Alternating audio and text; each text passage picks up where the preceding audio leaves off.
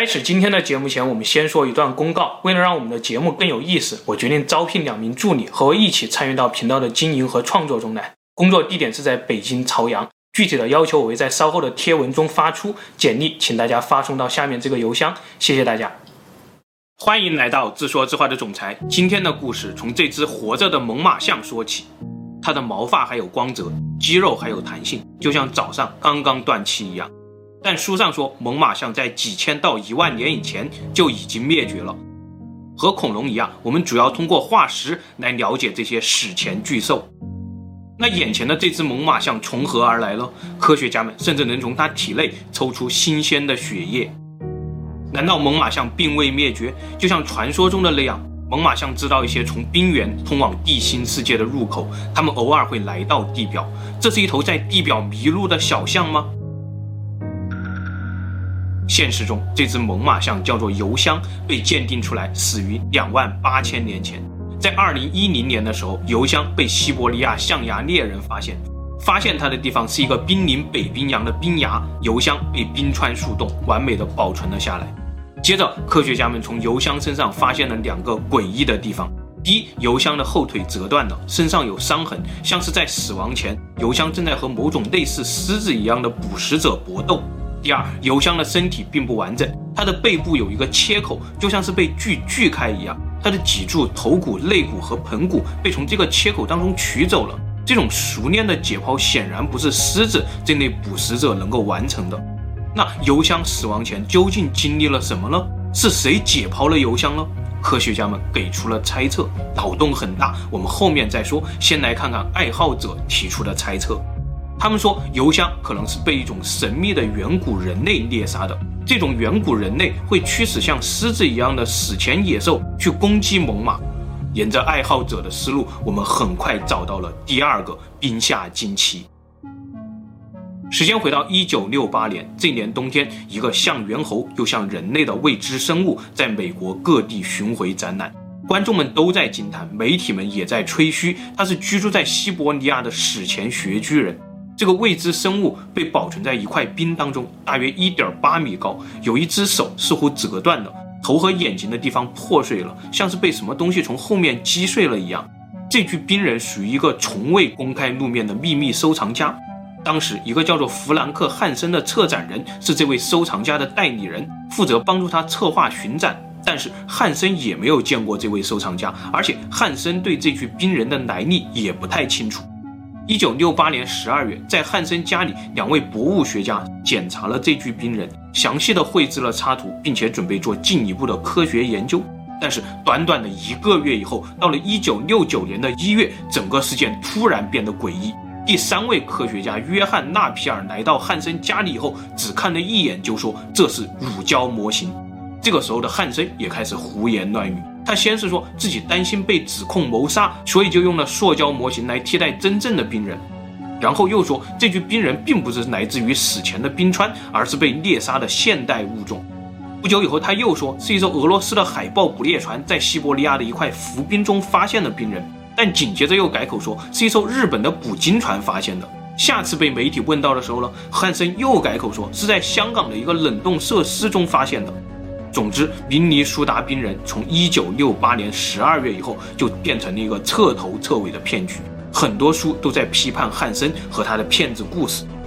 到了二零一三年的时候，eBay 上出现了一条拍卖信息，拍卖的正是一九六八年汉森伪造的冰人模型。最后，冰人模型被德州的怪异博物馆馆长买下了，今天依旧在博物馆中展出。但是在互联网上，很多都市传说在流传。他们说，一九六八年十二月的某一天，真正的冰人已经被调包了。这一切骗局的背后，隐藏着某些不能被人类知道的真相。爱好者们猜测，明尼苏达冰人就是被猎杀的现代物种，是那个从未公开露面的收藏家根据远古的线索，在西伯利亚猎捕了冰人。冰人其实是地心世界的物种。和油箱一样，冰人不小心闯入了我们的这个世界，然后短暂的出现在我们眼前，紧接着又被秘密回收，消失在我们这个世界中。回到现实，我们来看下一个冰下惊奇。一九九一年九月十九日，阿尔卑斯山的奥兹山脊上，西蒙夫妇正在向山顶攀登。突然，妻子发现远处的冰雪下面有一个黄棕色的东西，用登山杖扒开雪层，原来是一具人类的尸体。这是几年前遇难的失踪者吗？但他为什么没有穿衣服了？西蒙夫妇赶紧下山向奥地利警方报案。第二天，这具尸体被警方送到了医学院。医学专家说，这是一具至少五千年前的树洞干尸。这个发现立刻震惊了学界，被称作奥兹冰人。他简直就像是从五千年前穿越来的一样。冰川树洞让时间在他身上凝固了。不久以后，科学家们从他身上发现了这些线索：第一，奥兹冰人被树洞的年代确定出来，五千三百年前，男性，四十五岁，O 型血，乳糖不耐受，身高一米六五，体重六十一公斤。第二，胃中还残留着他生前的食物，是一些鹿肉、植物的根茎和浆果，还有一些蕨类、花粉、豆子和谷物。第三，他随身携带了若干石器和一把诡异的兵器。科学家们通过这些线索还原出奥兹冰人生前四十八小时以内的故事。死亡前三十三小时吃饭，在村落中修补石器；死亡前二十四小时手部受伤，可能是仇家杀到了村中。受伤后他无法继续修补石器。死亡前八小时吃饭上山，这次是为了躲避仇家吗？死亡前三小时在三千两百米的高山上吃饭，非常寒冷，他没有做好足够的防寒措施。死亡前五分钟，仇家从身后一箭射穿了他的肩胛骨和大动脉。奥兹冰人失血过多而死。到今天，科学家们已经了解了奥兹冰人的一切，甚至连他的声音都已经复原了出来。啊，呃，一，呃，嗯。但是他那把诡异兵器的谜团却依旧没有解开。他死前紧紧握住的这把青铜斧，铜的纯度高达百分之九十九点七，工艺和两千年后的罗马工艺几乎一模一样。另外，通过分析他身上的纹身，还发现他生前经常用极细的铜针做针灸，这就彻底乱套了。一个石器时代的欧洲人拿着一把罗马时代的青铜斧，还做过西汉时代的中国针灸，这是为什么呢？好吧，也许他本来就是一个穿越者，他被追杀的原因正是因为搅乱时空。回到现实，我们来看下一个冰下惊奇。时间回到五百年前，印加帝国最鼎盛的时期，在一座六千七百米的高山上，一场宗教献祭正在展开。这是一场活人献祭，在高山顶上的冰石当中，他们离开了我们的这个世界。一九九九年三月，人类学家带着他的科考队找到了这里，发现了冰室中的三个少年。第一个被发现的是一个七岁的男孩，第二个被发现的是一个六岁的女孩，她死后被闪电击中过。被称作闪电少女，第三个被发现的就是这个被称作印加公主的女孩，十五岁，保存的难以置信的完好，就像睡着了一样。根据当时《华盛顿邮报》的说法，科考队在挖出三个少年以后，营地上的天气突然骤变，风速达到了七十迈，温度下降到了零下四十度。在当地向导的劝说下，科考队将那具闪电少女放回了冰室以后，才得以安全的下山。科学家说，是高山上的低温和干燥让印加公主完美的保存，包括她的衣服、头饰、随身携带的器物都完美的保存了下来。印加公主至少在上山前一年就被选中了，因为从头发当中的微量元素来分析，他死前一年的饮食突然改变，开始吃更高级的食物，比如玉米和山羊肉。他在上山前吃了丰盛的最后一餐，还有致幻剂和大量的白酒。致幻剂和白酒可能缓解了少女死亡前的痛苦，她也许是在昏迷中被安放到冰室当中的，她口中还有没有嚼完的骨科液。南美文明印加帝国，他们曾经轻易地操纵巨石，在高山上建造了天空之城马丘比丘，在荒原上绘制了纳兹卡线，还留下了神秘的帕拉卡斯头骨。他们的神明究竟是谁？是这些神明教会了他们操控巨石的方法吗？绘制纳斯卡线是为了让神明返航吗？帕拉卡斯头骨当真是神明的肉身留下的骸骨吗？这些神明为什么又要索取这种残酷的活人献祭呢？这些问题暂时都没有答案，但科学家们一直在尝试从蛛丝马迹中还原出远古的真相，比如猛犸象油箱身上那个诡异的切口，科学家们是这样说的：他们说油箱是一头七岁左右的小象，雌性属于某个象群。当时的北冰洋沿岸可能还算温暖，除了猛犸象，还生活着一群穴居人。这群穴居人埋伏在草丛中，远远地盯着这群猛犸象，准备展开猎杀。但是他们迟迟没有动手，他们在等待，等待着草丛中另一个饥饿的猎人先动手。这个饥饿的猎人突然从草丛中窜出来，扑向象群。它是一头像狮子一样的史前猛兽。就在这个时候，穴居人突然吹响了骨笛，从草丛中一拥而上，然后狮子被穴居人赶走了，油箱最终成为了穴居人的猎物。接着，穴居人开始熟练地锯开油箱的后背，准备平分猎物。但是就在这个时候，天气骤变，大地就像突然被冻住了一样。穴居人丢下猛犸象，惊恐地逃回洞穴。第二天，海岸已经变成了冰崖。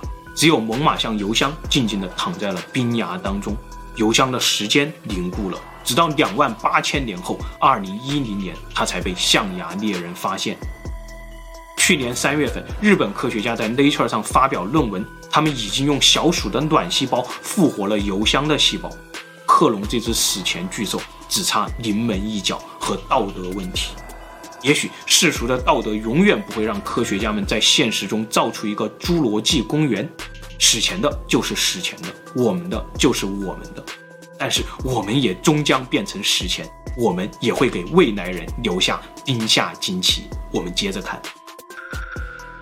时间回到一九一七年，布尔什维克发动二月革命、十月革命，沙皇俄国轰然倒地。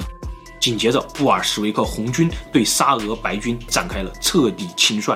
到了一九一九年十一月，五十万白军带着七十五万沙俄旧贵族从鄂木斯克出发，准备横跨西伯利亚进入赤塔，退到东方与红军长期对垒。因为白军这个时候还掌握着全球第三大的黄金储备，据推算，共有一千六百吨沙俄黄金掌握在白军手中。只要带着这些黄金和一百二十五万生力军转移到东方，招兵买马，鹿死谁手还不一定。三个月以后，白军走到了贝加尔湖附近，还剩下二十五万人。现在他们离终点赤塔就隔着一个贝加尔湖，恰好贝加尔湖被严寒冰封，八十公里的湖面，他们只需要两天一夜就能横跨过去。这天清晨，二十五万人带着五百吨黄金走上了贝加尔湖。但结果，这二十五万人和五百吨黄金彻底消失了。整个冬天过去了，也没有人再看到他们从湖面上走出来。到了第二年春天，零星的白军游击队决定去贝加尔湖上面寻找这二十五万人。结果，他们被眼前的景象惊呆了。湖面上是一条连绵几公里的人体冰雕，这二十五万人在那天夜里全部被冻死在了贝加尔湖湖面上，无一幸免。在队伍的最后面，他们看到了一个被冻成冰雕的将军。将军很高大，将自己的大衣撑开着，他是在为自己的妻子遮蔽寒风。但妻子和正在临盆的孩子就在他眼前被冻成了冰雕。队伍中还有八十辆载满黄金的车辆也被冰雪死死地冻住。春去秋来，冰雪融化。当他们再次回到湖面时，这二十五万人就彻底消失了。他们可能已经全部沉入了贝加尔湖的湖底，这二十五万人中，也许就有那么一两个人机缘巧合，变成了一个被冰川包裹的时间胶囊，就像两万八千年前在北冰洋冰崖上被速冻的猛犸象油箱一样，它将在凝固的时间当中等待，等待两万年、十万年，甚至二十万年。